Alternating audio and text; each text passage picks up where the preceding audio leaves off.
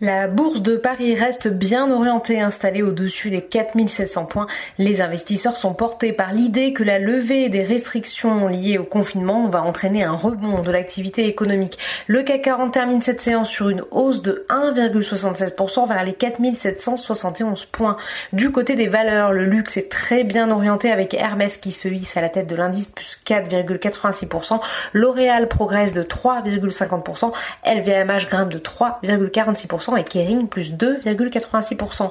Après deux séances dans le rouge, Air Liquide, valeur défensive qui a très bien résisté à cette longue période d'agitation, remonte de 3,70%. Les valeurs technologiques chahutées en séance hier rebondissent. ST Micro gagne un peu plus de 2%. Worldline plus 3,37%.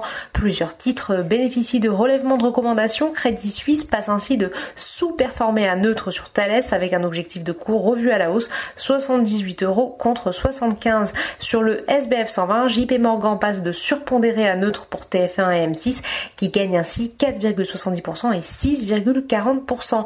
Parmi les baisses du jour, Société Générale rechute moins 2,71%, tout comme Publicis moins 2,69%, sanctionné par la réduction de son dividende. Renault perd 2,67%, sanctionné de son côté par les mauvais résultats de Nissan.